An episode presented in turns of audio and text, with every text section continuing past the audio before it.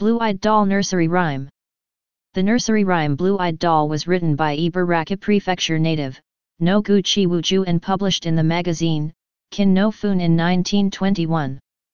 Motoori Nagayo, who graduated as valedictorian of Tokyo School of Music's Instrumental Music Department, put this rhyme to music.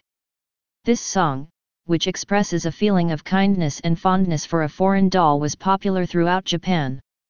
In 1926, American missionary Dr. Gulick, who worried about the deteriorating relationship between Japan and the US caused by issues with Japanese immigration, decided due to the popularity of the nursery rhyme Blue-Eyed Doll in Japan, to send friendship dolls to Japan as goodwill ambassadors.